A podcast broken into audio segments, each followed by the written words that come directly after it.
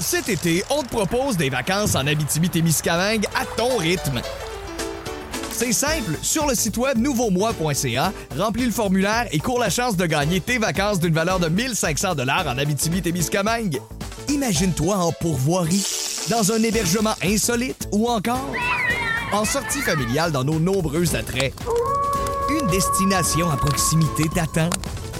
L'Abitibi-Témiscamingue à ton rythme. Propulsé par énergie.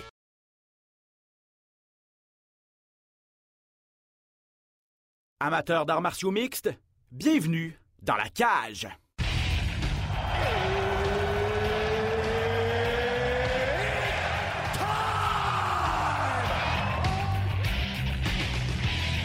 Introducing first. Benoît Baudouin, RDS Info à Las Vegas. And now introducing his opponent. C'est terminé! Victoire de Patrick Côté! Merci beaucoup tout le monde au Québec.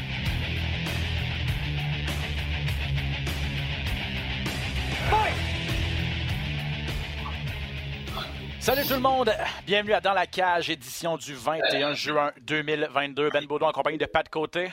En forme?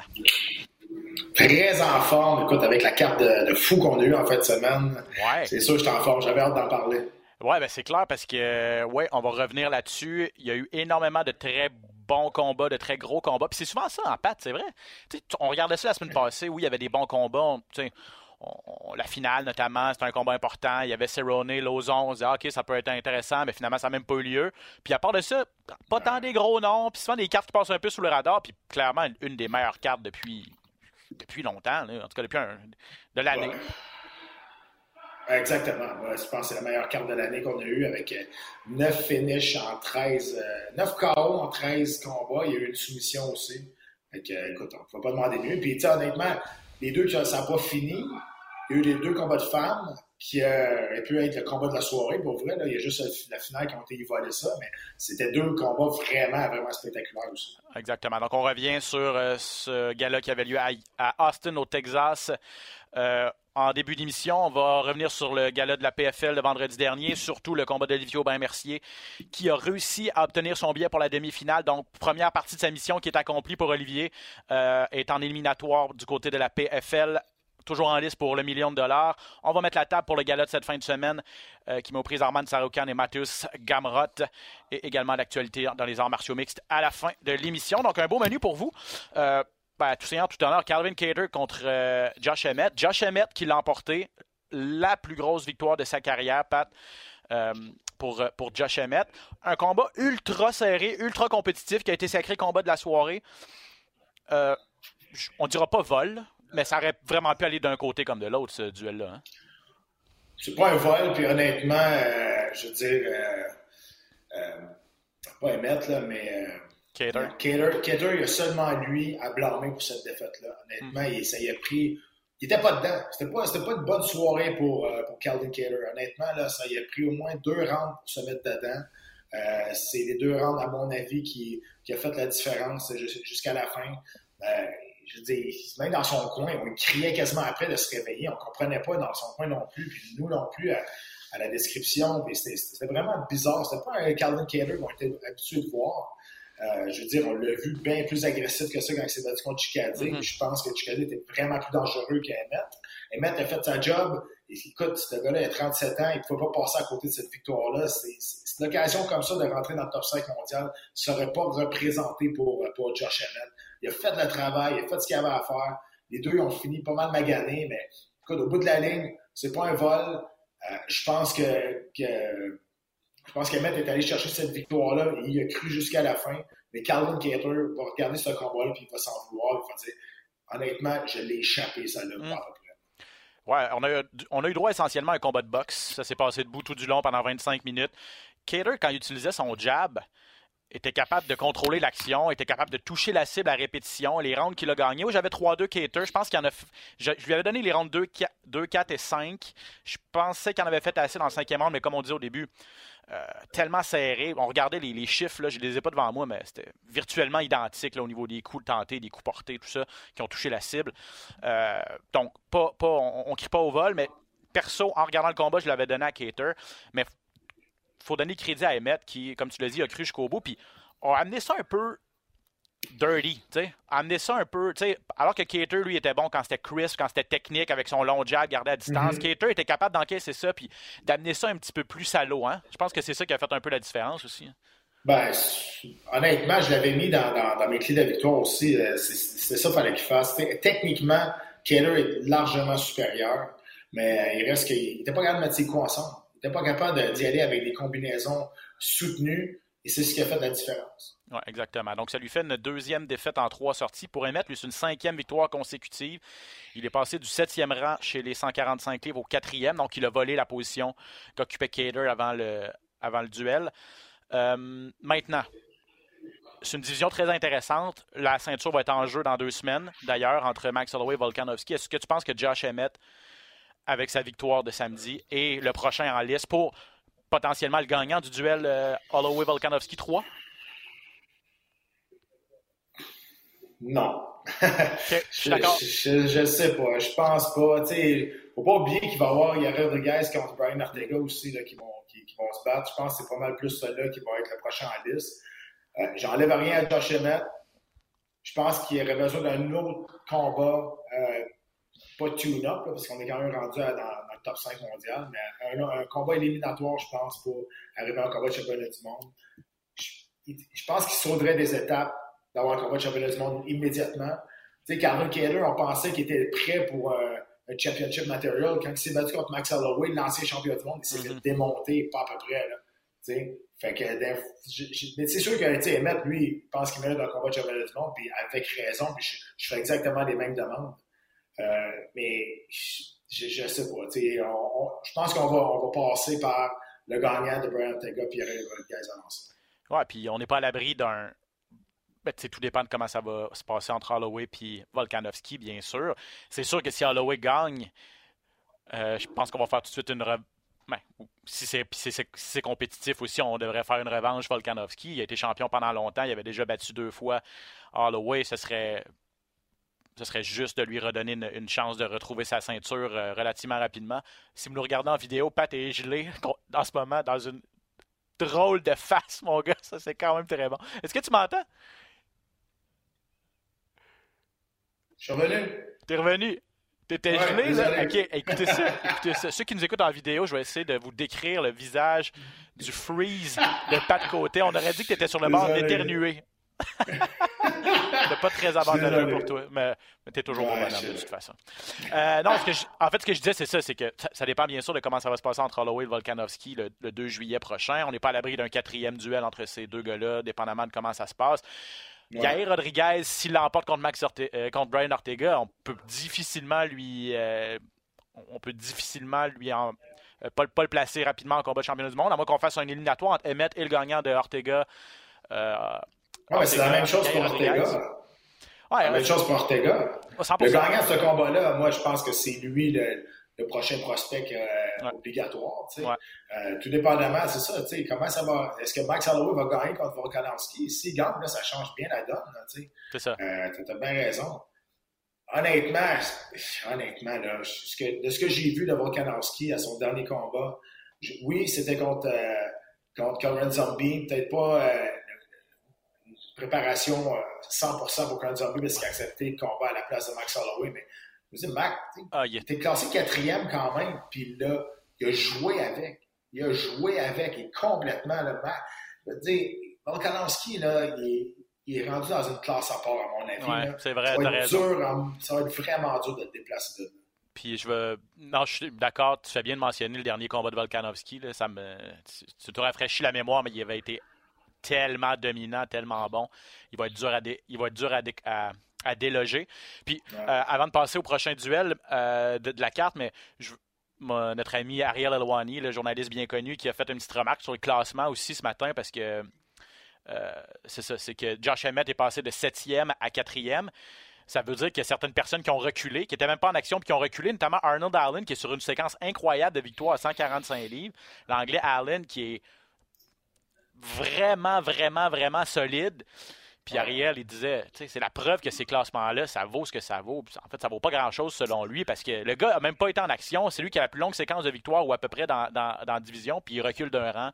Puis on le, le met même pas dans conversation présentement, ce qui selon lui fait aucun sens. J'ai pas vraiment. J'ai pas le choix d'être vraiment en accord avec lui, là, en fait.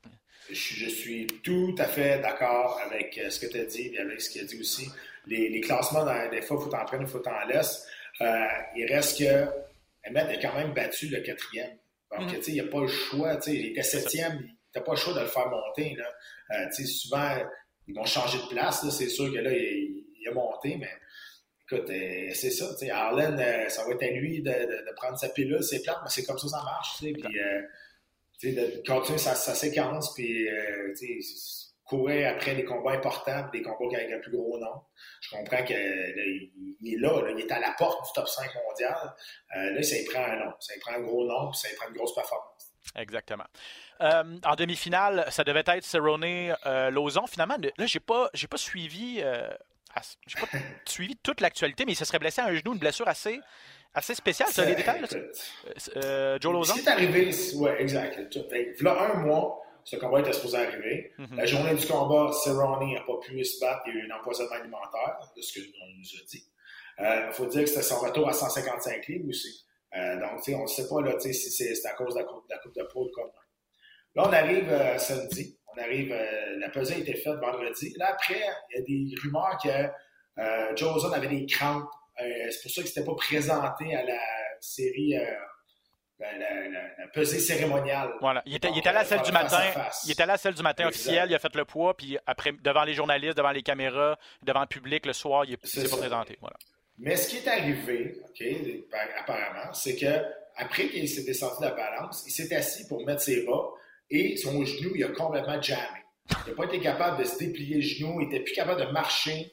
Euh, il ne sait pas ce qui est arrivé. Il dit c'est l'affaire la plus weird que j'ai jamais vue de toute ma vie. Il s'est blessé en mettant ses bas. Euh, fait que, sais, je sais pas. Fait que là, le combat a été annulé.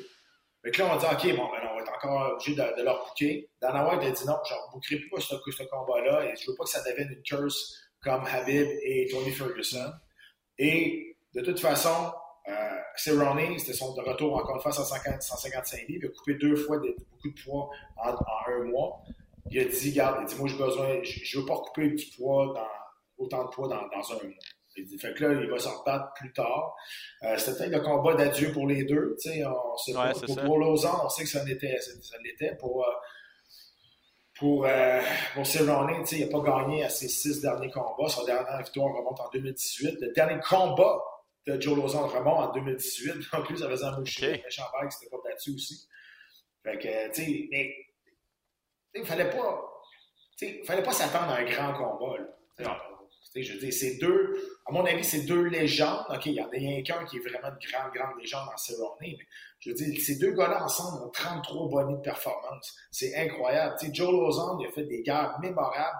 Il sera jamais autant de renommée. Mais pour moi, il fait partie des pionniers de ce sport-là qui a amené le sport à un autre niveau. On n'en parle peut-être pas assez souvent. C'est sûr, là, ça faisait deux ans, deux ans pas battu. Mais il reste que Joe Lozon, tu le mets dans un combat, tu sais que tu vas avoir d'action, tu sais que tu vas avoir du fun à regarder le combat. C'est des OG, comme on dit dans le, dans le jargon. OG. Euh, donc, bref, euh, ça n'a pas eu lieu, mais comme on le disait, ça, on a eu quand même droit à une belle demi-finale. Euh, ben, une belle carte au complet, mais une belle demi-finale avec Kevin Harlan qui a poursuivi, lui, sa, sa domination ou sa belle séquence, en fait, à 170 livres. C'est son deuxième combat dans la catégorie inférieure. On sait qu'il se battait à 185 avant. Et là, il est venu à bout de Tim Means. Mais Superbe combat de sa part, un premier round dominant, il était vraiment bon en striking, ses coups touchaient la cible, il était précis, il utilisait bien ses longs bras. Euh, puis Tim Means, on sait que c'est un gars qui avance toujours, c'est un gars qui n'a pas, pas, froid aux yeux. Euh, Arlen a bien géré ça, puis il a fini ça avec un, étranglement d'Ars au deuxième round. Euh, Arlen à prendre au sérieux à 170, Pat? Je pense qu'il a trouvé sa niche. Je pense aussi qu'il a réalisé que il a réalisé qu'il avait du talent puis que, tu il avait pas besoin de faire un clown pour que le monde, euh, le monde s'intéresse à lui. Tu dans les derniers combats, les premiers combats qu'il a fait, ben, tu il était, à un moment donné, c'était désagréable de le voir parce qu'il faisait, juste, parler, il, parlait il parlait au monde à l'extérieur de la cage aussi. Il n'avait pas l'air à prendre ça au sérieux. Euh, puis là, ben là, tu regardes, depuis qu'il est plus, il est plus calme, il est plus posé, il est plus concentré dans le combat. Euh, tu sais, oui, il va toujours rester Kevin Harlan, il va toujours vouloir donner un peu du spectacle. Il a parlé un petit peu avec Tim Means, Tim Messimi, qui avait commencé à parler un peu. Mais tu sais, quand tu vois que ce gars-là, il se met au sérieux au travail, il est dangereux. Puis je pense qu'à 170 livres, euh, c'est un gars qui, qui, peut faire beaucoup de dommages. C'est un grand bonhomme, 6 pieds 3, 170 livres. Oui, il reste plus grand en chair, ça a de peau, ça a peau à 170 livres, à 6 pieds 3, mais regarde, tu vois qu'il est très très bon, là, puis il est là pour une raison. Puis quand il, quand il prend le combat sérieusement, puis qu'il décide d'arrêter de faire le clown, il est bon. À la patte côté, qui tente de relancer sa carrière. Euh, à 170 livres après avoir été à 185 livres relativement longtemps. C'est bon, il a, suivi, suivi, un bon modèle. Euh, Adrian Yanez contre Tony Kelly. Euh, ça, c'est un, autre duel que dont je voulais parler un petit, peu plus en détail parce que c'est une victoire très importante pour Yanez, surtout de la façon dont il a gagné. Euh, pas un gros nom, Adrian Yanez, mais là, tu regardes sa séquence de victoires, c'est sa neuvième consécutive, sa cinquième à l'UFC, dont, son quatrième KO. Euh, le finition au premier round a été ultra spectaculaire. Il euh, faut dire que l'animosité entre les deux a, aidé à rendre ça, euh, à, ajouter une petite coche au combat. Mais Adrian Yanez aussi, c'est un nom pour les amateurs euh, qui doivent surveiller. Hein. absolument. Tu, l'as dit, c'est, au niveau des statistiques, il est sur toute une séquence, invaincu à l'UFC. Il a bien géré ses émotions aussi. Ça, ça, avait brassé un peu à la pesée. Kelly qui avait dit des des choses dans le coin d'André Ali quand il était quand il se battait, des choses un peu racistes. Euh, puis il y en a qui l'ont pris de cette manière-là. Il y en a qui ont, dit oh non, c'est pas si pire que ça, c'était pour motiver sa, sa, combattante. Mais il reste que si tu prenais au pied de la lettre, c'est sûr que c'était. Il disait que les, les, tous les Brésiliens, c'était des tricheurs, des lâches, puis que c'est pour ça qu'ils trichaient. Euh, c'est sûr que c'était un peu hard. Puis, je dis, Kelly, si. Moi, j'ai bien dans la misère avec OK, si c'est vraiment pas ça que tu as dit, puis que tu t'es fait mal comprendre, tu rentres pas dans un combat et t'envoies pas chier à tout le monde. Euh, moi, j'ai ça, là, tu sais, tu, il fait toute son entrée, il envoie des fingers à tout le monde, il rentre dans le combat, il envoie des fingers à tout le monde. Tu sais, je veux dire, tu viens comme de donner une raison. Tu sais, euh, en tout cas, je trouvais ça assez ordinaire, puis jusqu'à un certain point, j'en veux, je veux pas de mal à personne, mais je suis content qu'il ait perdu, juste à cause de cette attitude de merde, là honnêtement, le sport est rendu à un autre niveau aussi. Tu es un athlète professionnel, tu passes à la TV, le monde te regarde, tu veux donner un, mode, tu veux devenir un modèle. Pas nécessairement tout le monde veut donner un modèle, mais je dis, ce sport-là est encore très difficile à vendre. Puis t'as encore des cabochons qui font des affaires de même. Moi, j'ai bien de la misère avec ça. Puis, je voulais pas qu'il se fasse faire mal, mais je suis pas déçu. Vraiment pas qu'il ait perdu. il n'avait pas fait le point en plus. Il n'avait pas fait le poids en plus. c'est ça. Il était, non, c'est ça. Il, partait déjà avec. Parce que la foule était clairement du côté d'Adrian Yanez. Même lui, il était dans son état euh, natal. En tout cas, je pense que c'est un gars qui venait du Texas. Donc la foule était déjà du côté de Yanez. Là, ajouté à ça le fait que les gens aimaient pas trop euh, Tony Kelly. Euh, c'est ça. On en rajoutait, on en une coche. avec tout ça, ben, Adrian Yanez a fait son entrée, lui, dans le top 15 à 135 livres, donc chez les poids coques de l'UFC. On va passer rapidement sur les autres finishes parce que c'est ça. D'abord, qu'est-ce que tu penses du fait que on a donné 11 bonnies de performance euh, samedi dernier? Deux à, un à Cater, un à Ahmed pour leur combat de la soirée, le combat final. Et sinon, les neuf autres gagnants qui l'ont emporté avant la limite ont aussi reçu un bonus de performance. C'est la preuve que l'UFC, ils peuvent en donner. Des fois, ils en donnent juste un ou deux, deux ou trois par gala. Là, ils en ont donné 11 au, total des bonus de performance. Ben, la semaine passée aussi, ils en ont donné à tout le monde qui avait qui avait fini le combat. Ils en ont donné neuf, je pense, la semaine passée. C'est correct, je dis, ils donnent des bonnes performances pour motiver les combattants à aller pour le finish puis donner un spectacle. Mais, tu sais, je dis, les gars, ils ont fait, les filles ont fait la, bonne chose la semaine passée aussi. Puis l'UFC, là, ils ont, ils, ont, ils ont déplié de l'argent. Puis c'est comme ça. Puis, tu sais, veut, veut pas, à un moment donné, ils n'auront pas le choix aussi. Depuis des années, des années, mais encore plus aujourd'hui, le tabou et les salaires des combattants, qui n'ont pas de maudit bon sens. Là, tu lui donnes, euh, il y a du monde qui mérite d'avoir des, des, performances de soirée. Il n'y en a pas parce qu'ils limitent ça à 4. à un moment donné, là, je veux dire, la, compagnie vaut 11 milliards. Je pense que tu es capable de donner un petit 50 000 de plus à quelque part. Je trouve ça dommage. Puis là, je, vais, faire mon, mon pro québécois. Là, mais je trouve ça dommage. Je suis arrivé à quelques reprises à Charles Jourdain et à Marc-André Barriot où il y aurait potentiellement pu avoir des bonnies de la soirée. Ils ont été dans des guerres où ils ont fini ça avant la fin. On dit, ah, OK, peut-être que ça va être suffisant pour un, un bonnie de la soirée. Puis finalement, ils n'en ont pas eu parce qu'on avait limité le nombre. S'il avait été sur des cartes ou les dirigeants se sentaient un peu plus généreux ce soir-là. Il aurait peut-être pu avoir quelques bonnies en banque de plus. Mais c'est peut-être que les choses vont être appelées à changer. Ça fait deux semaines de suite. Peut-être que ça va être encore ça va devenir plus la norme en fait d'en donner plus que moins euh, au cours des prochaines, ben, prochaines prochains mois. Euh, Joachim Buckley contre Albert Douraev. Euh, l'œil fermé complètement du russe. Buckley, lui, cinq victoires, une défaite à ses six derniers combats. Il a, dominé au niveau du, striking. c'est un, gros bonhomme. Buckley, c'est tout un athlète aussi. Oui, mais Durev, c'est comme entêté à vouloir euh, se battre debout. Tu sais, le gars, c'est un excellent lutteur. Jamais, je pense, une fois essayé, mais il était trop tard. un coup qu'il voyait plus rien d'un œil, il a essayé de shooter. Il shootait beaucoup trop loin. Euh, puis c'est ça qui est arrivé. Mais Buckley, moi, je, moi, l'aime bien. C'est un gars qui, est super agile, il peut nous sortir des affaires euh, qui sortent d'ordinaire. On l'a déjà vu par le passé. Il a essayé une coupe d'affaires euh, samedi.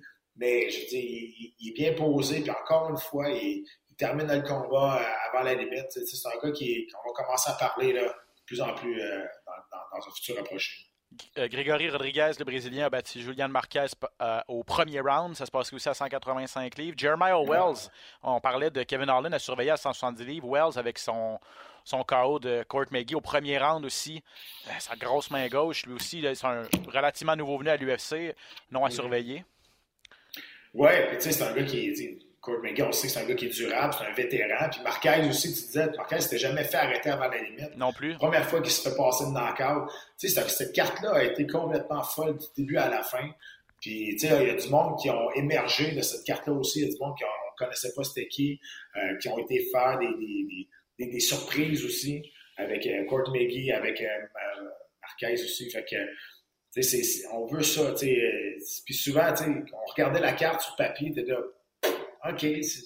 Sauf que, tu sais, ça arrive tellement souvent que, tu sais, il n'y a pas beaucoup de vedettes sur une carte, mais c'est là que c'est le temps de shiner parce que tu te feras pas, tu te feras pas over, euh, comment je peux dire ça, tu te feras pas, euh, tu feras pas voler la vedette par des, par voler la vedette ou la, ou la lumière exactement par, par des gros noms. Fait que, tu sais, c'est parfait pour les gars un des KO de l'année, ou en tout cas un des, un des beaux KO qu'on a vu euh, dernièrement, Ricardo Ramos contre Danny Chavez, à coup de coude renversé. Ça, c'est un copier-coller de ce qu'il avait fait à, à Emmons Abbey en 2017 euh, au Madison Square Garden. Oui, exact. C'est, écoute, ça, ressemble. Là. On était plus dans le clinch là, avec Zabi, mais c'est, la même chose. Un coup de coude renversé. Tellement, il a tellement confiance en ce coup-là. Honnêtement, c'est pas tout le monde qui est capable de faire ça, mais honnêtement, lui, il se place. C'est sûr que, tu sais, il y en a encore de Chandler contre Ferguson qui va être dur à battre cette année. Là. Mais il reste que ce, ce là va être dans le top 3.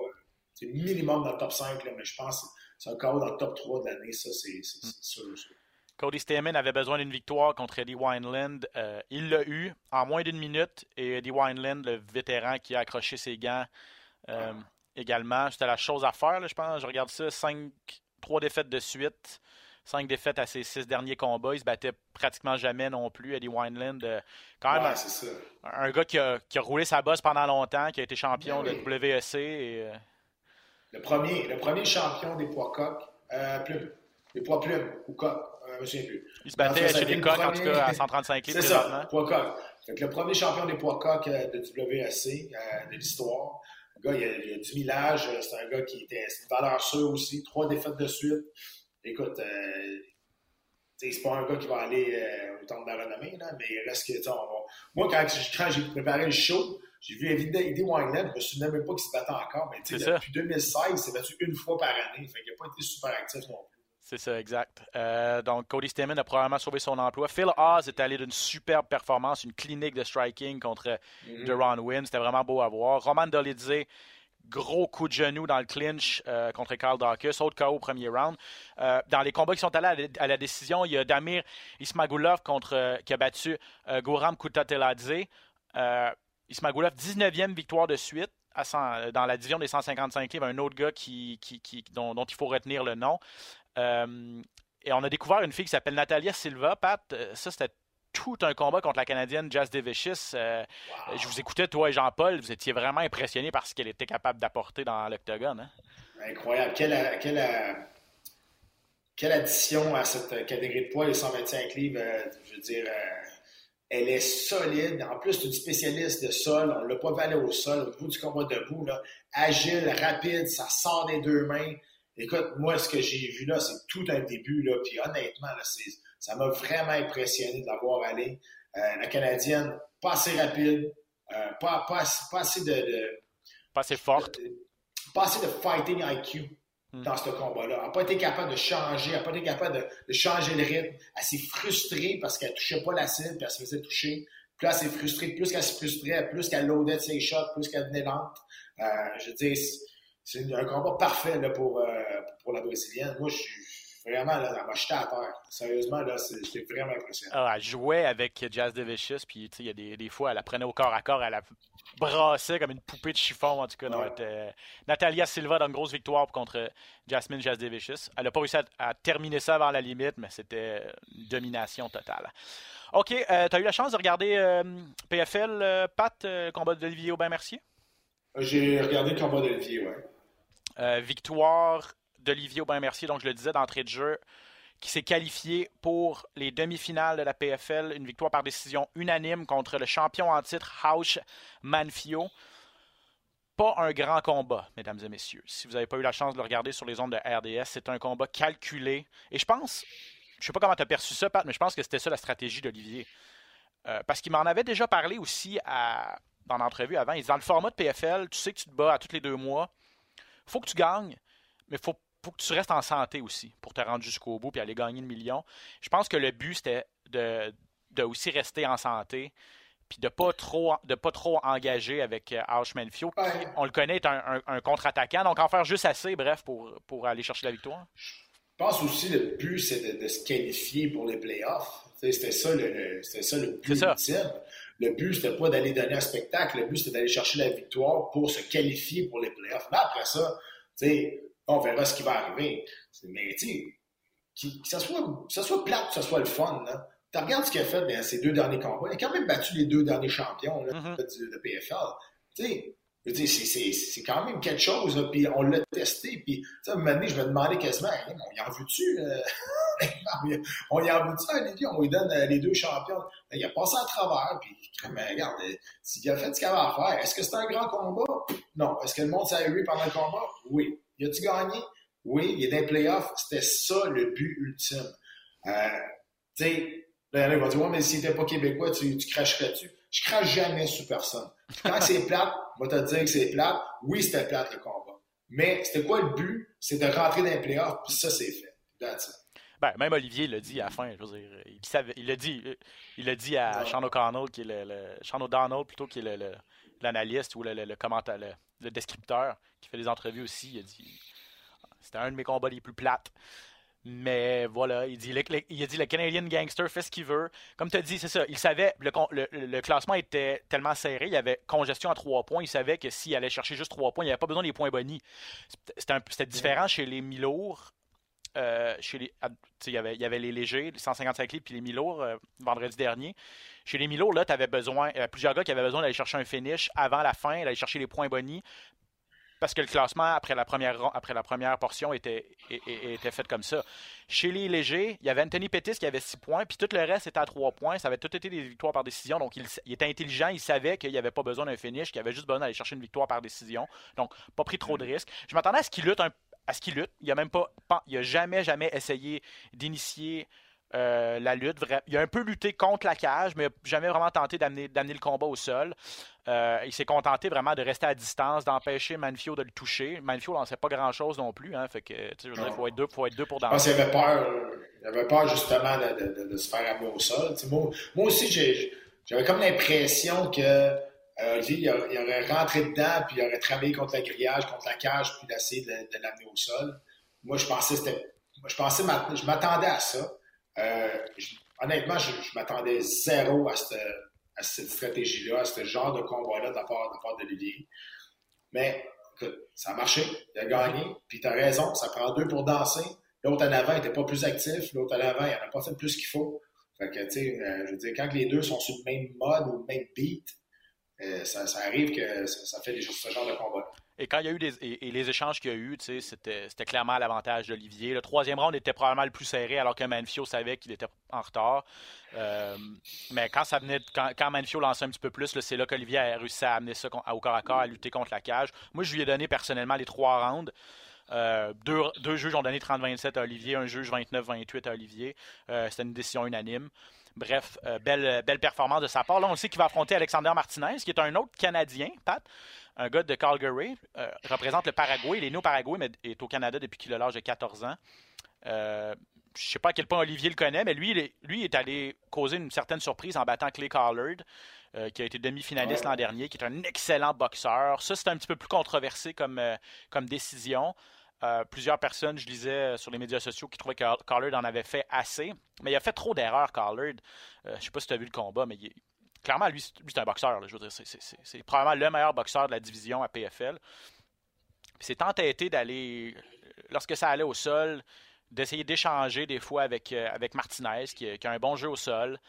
Euh, Martinez est plus du style taekwondo aussi.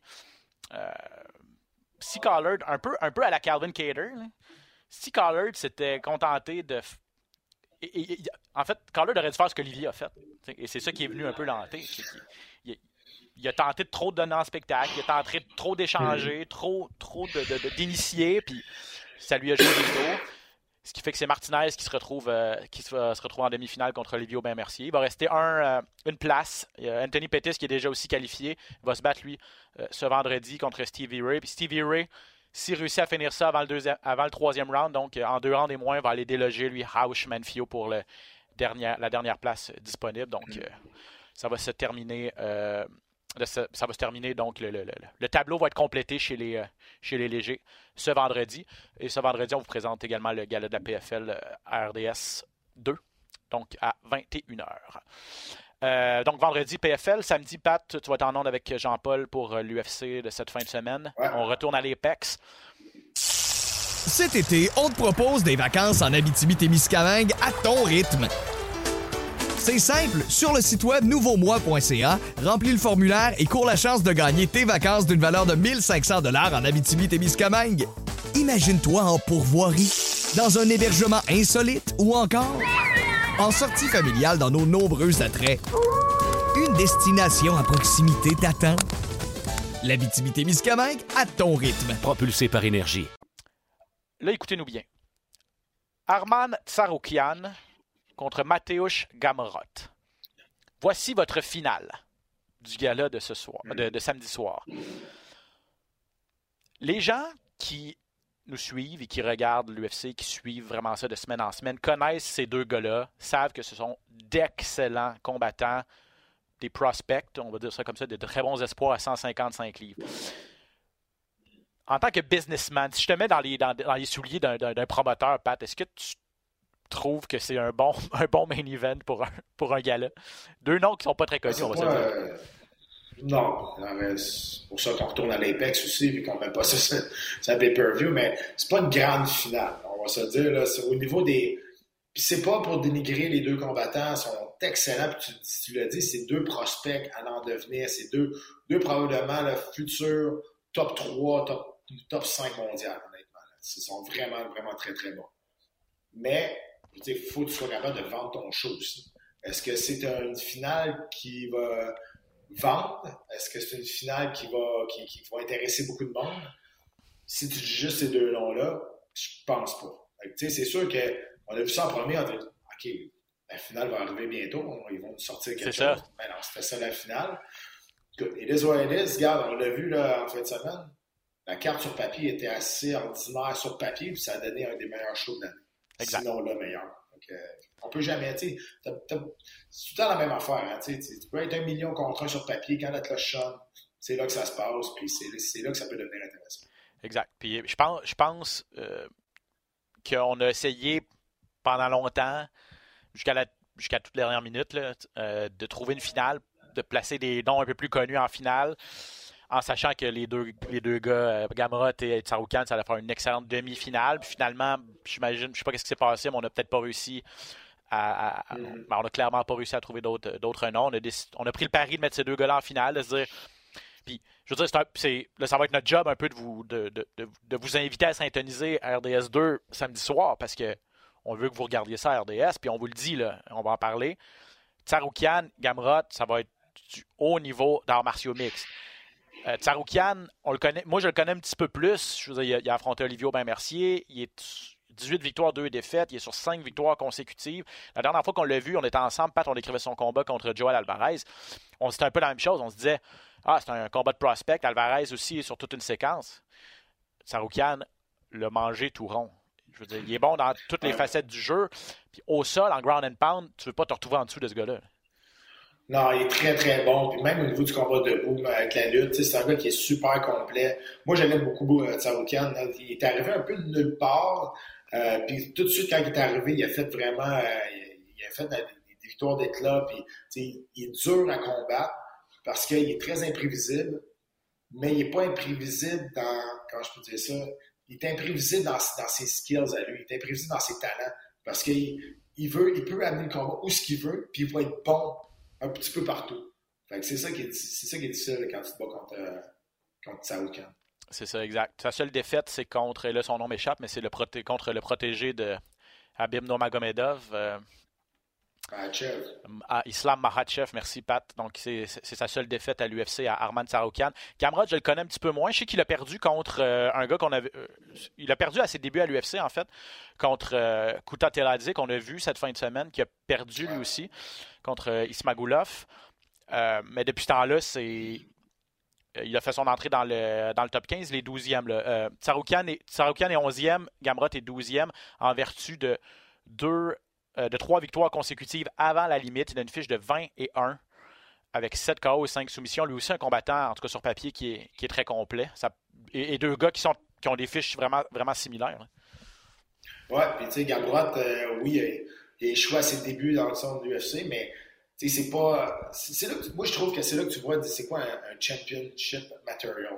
quand tu, quand tu as des, des épreuves, tu rebondis tout de suite avec des performances, tu te laisses pas écraser justement par euh, des défaites ou des mauvaises performances. Il est revenu avec trois victoires de suite euh, éclatantes. Donc, tu sais, ça pour moi, ça démontre que c'est un gars qui a une bonne tête, qui est résilient, puis qui va toujours être difficile à battre. Exact. Donc là, on sépare les hommes des enfants, si vous me permettez l'expression, qui de ces deux gars-là vont rentrer dans le top 10 dans la très relevée division des 155 livres. Ça va se décider en fin de semaine entre Arman Saroukan et Mateusz Gamrot. J'ai également très hâte à la demi-finale, Pat. Euh, Shavkat Rakhmonov, un autre gars qu'on avait vu euh, il n'y a pas si longtemps. Euh, on avait fait un de ces gars-là l'hiver dernier, un, de son dernier combat en fait. Quel athlète, quel combattant incroyable, le Kazakh. Il est 15-0. Euh, Shavkat Rakhmonov, il est dans le top 15 à 170 livres. Et là, ben, on lui donne finalement un, vrai test en Neil Magny. Mm-hmm. Je favorise Rakhmonov. Mais Magny, parce que Magny, il est là depuis longtemps, jamais vraiment spectaculaire. Je me dis, ah, il doit être coup-ci, coup-ça. Il est sur une bonne séquence, le Magny aussi. Donc, je veux dire, ça, promet d'être. Ça, devrait être assez, assez relevé. Mais Rakhmonov qui nous avait impressionné, waouh! Rachmanov, c'est un, cogne solide, c'est un combattant qui est solide sur ses pieds aussi. Euh, écoute, il, a une confiance vraiment dans le plafond présentement, il est invaincu. Mais c'est vrai, tu as raison. On lui donne un vrai test, là, on va voir qu'est-ce qu'il y a dans le ventre. Neil Magny a tellement d'expérience, il s'est battu contre les meilleurs. Euh, je veux dire, c'est un gars qui est bien crafty aussi. c'est un gars qui est grand, il a une belle allonge. Euh, il a une lutte très sous-estimée aussi. au corps à corps, il est très bon au niveau de la lutte, Neil Magny. Euh, il est très sous-estimé au niveau de cette, euh, facette-là. Euh, c'est un gars qui, boxe bien, qui boxe en ligne droite aussi. donc, pour Rachmanov, il va falloir qu'il trouve une façon de rentrer à l'intérieur, parce que sinon, il va être loin du profit chapeau à. En tout cas, je lève mon chapeau à Magny d'avoir accepté le défi Rachmanov. Ça ça sera pas facile pour lui. Ça pourrait lui coûter cher. je veux dire, il est dans le top 10. Ça pourrait lui coûter sa place dans le top 10 s'il devait perdre en fin de semaine. Mais c'est ça. Euh, euh, Shavkat Rakhmonov, il est 15-0. Ses 15 victoires ont été acquises avant la limite. Il a 8 KO et 7 soumissions. Euh, donc, peu importe où, va aller le combat, il est capable d'en finir, de finir ça avant la limite. Donc, à surveiller en demi-finale. Les deux autres combats que j'ai encerclés sur la carte en fin de semaine, Oumar Nomargomedov, le cousin de l'autre, contre Nate Manis, un gars qui est 14-0. Nomagomedov contre Manis qui est 14 et 1, un combat à 135 livres. Donc, euh, un duel de style aussi, hein, le lutteur contre le, striker, le combattant debout. Euh, est-ce que tu as une, opinion sur comment ça, comment ça peut se passer? Puis, euh, est-ce, que, est-ce que toi aussi, tu avais en fait encerclé ce, ce, combat-là quand tu regardais ah, ben oui. c'est deux, encore une fois, c'est deux, deux prospects, c'est deux combattants qui sont très, très solides. Euh, Nurmagomedov, il y a, moi je peux dire ça, tu sais, s'il y a un, s'il y a un nom de famille dur à porter sur ses épaules, c'est sûr qu'il va toujours avoir la comparaison. Après ça, là, ça reste à lui, c'est à lui à faire la, part des choses. C'est un excellent lutteur aussi, c'est un, un, très bon athlète. Donc, euh, on va voir, je pense que Minus est un meilleur striker. Euh, il va falloir qu'il fasse attention là-dessus. Mais bon, euh, regarde, moi aussi, j'avais hâte de voir ça. Puis Chris Curtis contre Rodolfo Vieira. Curtis, qui est vraiment une belle histoire, Pat. c'est un, gars, un vétéran. Il a 34 maintenant, mais il, il est rentré à l'UFC après son 34e combat pro. Vient, donc, ça a pris vraiment longtemps avant qu'il ait la chance de combattre pour la grande organisation. Et il a saisi sa chance parce qu'il était allé avec deux grosses victoires depuis ses débuts avec l'organisation. Euh, est revenu de l'arrière dans certains combats, un favori de la foule. Euh, et là, on lui donne un défi. On lui donne un gars. Je ne sais pas comment il se débrouille au sol. On l'a surtout vu debout, euh, Curtis, mais champion de Jiu-Jitsu, Rodolfo Vieira. Donc, en tout cas, ça aussi, ça va être un, jeu d'échecs et, un choc de style. Vieira beaucoup moins d'expérience en combat d'arts martiaux mix, mais sauf erreur, il a énormément d'expérience en grappling et en Jiu-Jitsu. Ah, il est très, très. Champion du monde en, BJJ. au sol, il y a un jiu-jitsu vraiment agressif. C'est pas un gars qui est là pour acheter du temps, pour prendre des positions. Il va pour le finish. C'est un jiu-jitsu qui est spectaculaire. Euh, moi, j'adore, euh, j'adore Vieira quand il travaille au sol. Donc, vos rendez-vous en martiaux mixtes cette semaine sur les zones de RDS 2. Vendredi, PFL à 21h, je serai en compagnie de Valérie Letourneau. Et samedi, Pat et Jean-Paul seront en onde à 20h samedi pour la carte complète de cette UFC qui sera présentée à l'Apex de Las Vegas. On va prendre 5 minutes pour faire le tour des nouvelles. Il n'y a pas. Ben, pas grand-chose, c'est pas vrai. Il y a quand même des choses relativement intéressantes, mais on ne sait pas vraiment si c'est des rumeurs, des nouvelles, ou en tout cas. Nate Diaz, je ne sais pas si tu as vu son tweet ce matin, il a dit à l'UFC Donnez-moi un combat d'ici deux mois, d'ici juillet ou août.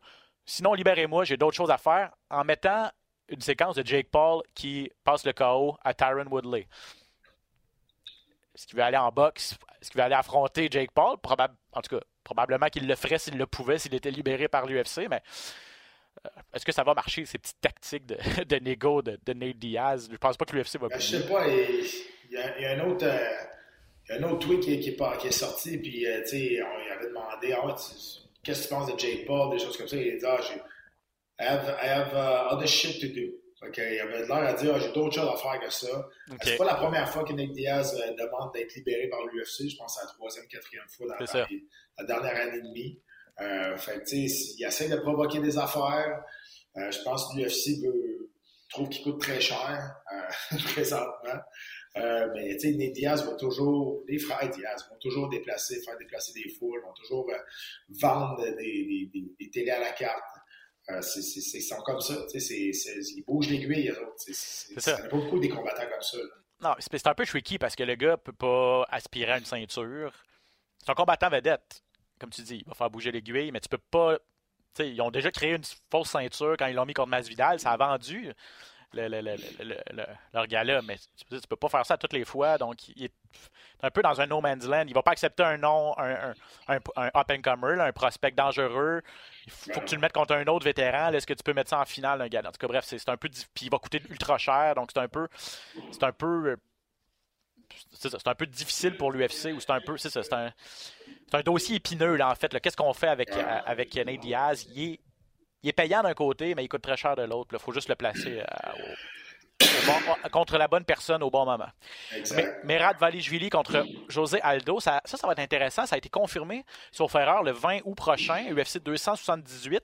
Aldo qui espérait avoir un combat de championnat, finalement, on, va plutôt du côté de euh, Aljamain Sterling contre TJ Dillashaw à l'UFC 279. Ça, c'est pas confirmé, mais ce serait le plan A de l'UFC. Donc, ça laissait un peu Aldo euh, sans combat à court terme. Donc, chapeau parce qu'il accepte euh, Dvalishvili, qui est pas loin derrière lui, qui est sur toute une séquence. Et ça va.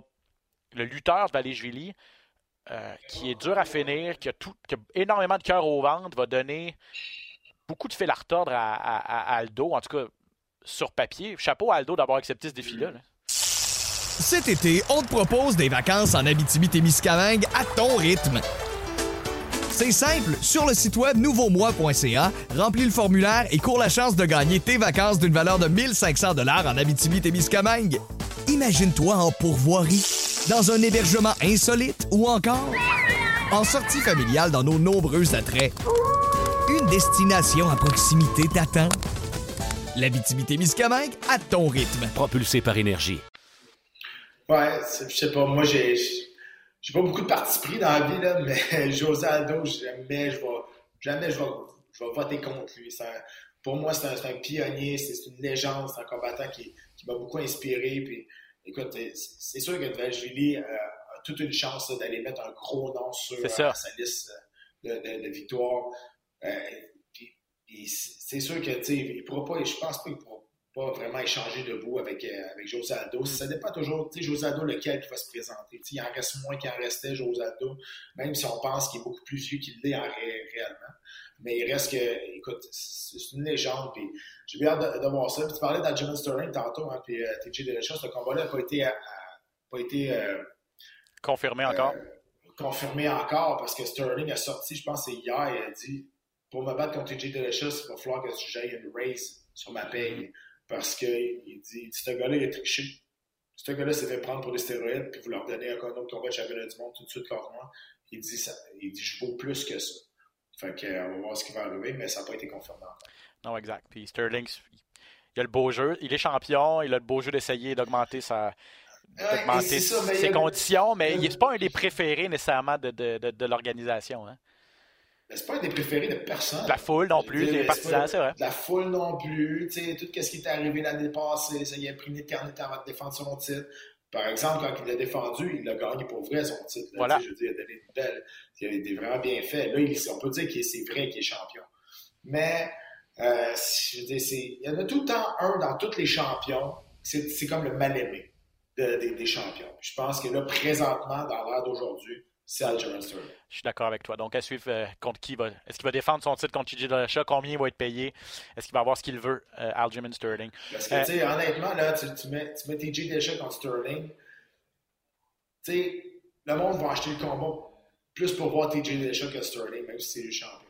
Oh, je suis d'accord. C'est mon opinion. Je suis même pas sûr que tu peux mettre ça en finale d'un pay-per-view. Si on prend l'exemple du, prochain, c'est Cannonier contre Adesanya en finale, puis on met un combat incroyable entre Volkanovski et, et, Holloway en demi-finale. Je veux dire, rendu C'est ce que, j'allais dire. C'est vrai ce que j'allais dire.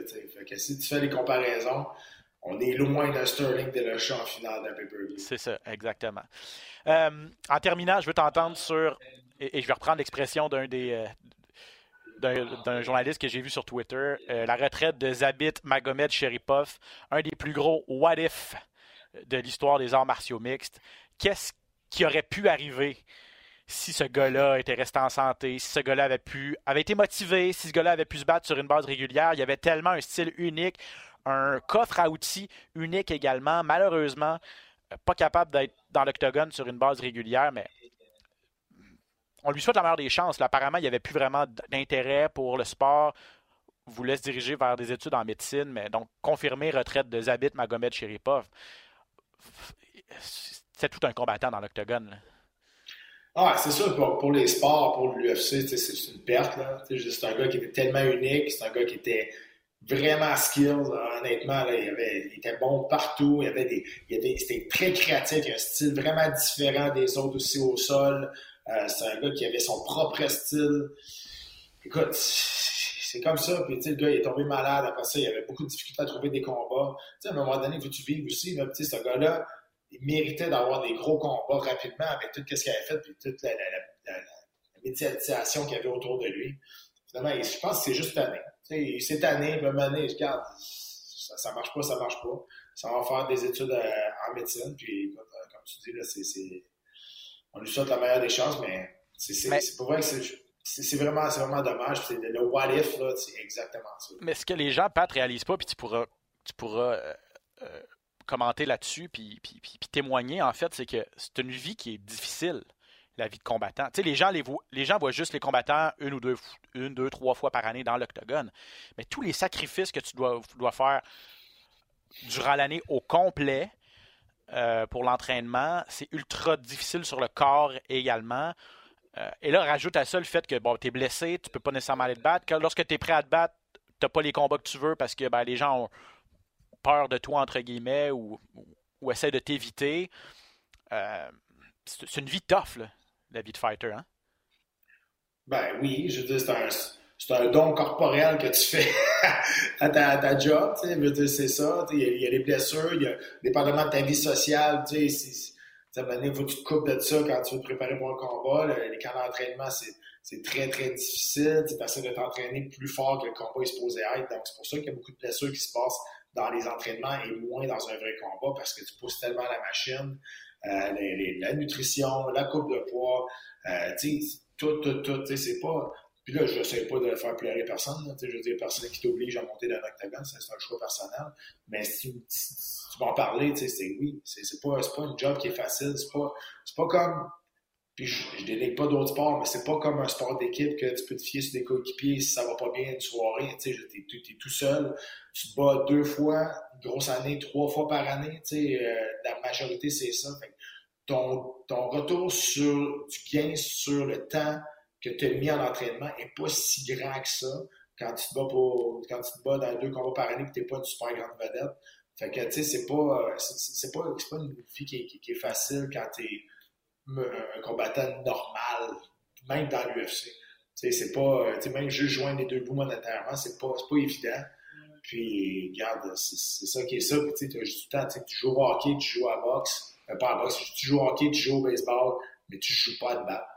C'est pas, pas la même chose. Ben, de là, en fait, le point où, euh, c'est un peu comprenable que, qu'il rendu à un certain âge, rendu à un certain point dans sa vie, ben, il était rendu à faire autre chose. C'est ça. Mm-hmm. Et, délaisser un peu ce, mode de vie. Pas délaisser complètement. Je suis sûr que ce gars-là va continuer à s'entraîner, tout ça. Tu, ne tournes pas la switch à up du jour au lendemain, mais juste pu être aussi gagner ta vie avec ça, puis être obligé de faire mm-hmm. autant de sacrifices. Donc euh, voilà où on était Zabit Magomed Cheripov qui a annoncé officiellement sa retraite cette semaine. Pat, merci énormément encore une fois d'avoir passé euh, quoi, à peu près une heure en ma compagnie. Toujours très mm-hmm. intéressant et très éclairant. On espère que vous avez apprécié à la maison.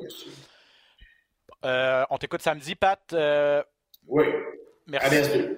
RDS2, 20h. Merci énormément. Merci à vous à la maison et on se retrouve la semaine prochaine pour un autre épisode de Dans la cage. Au revoir. Amateurs d'arts martiaux mixtes, bienvenue dans la cage.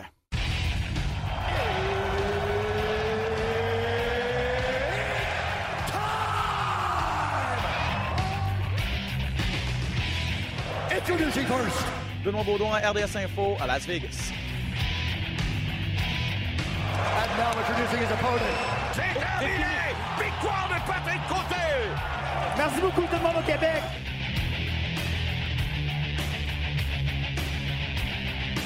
Fight!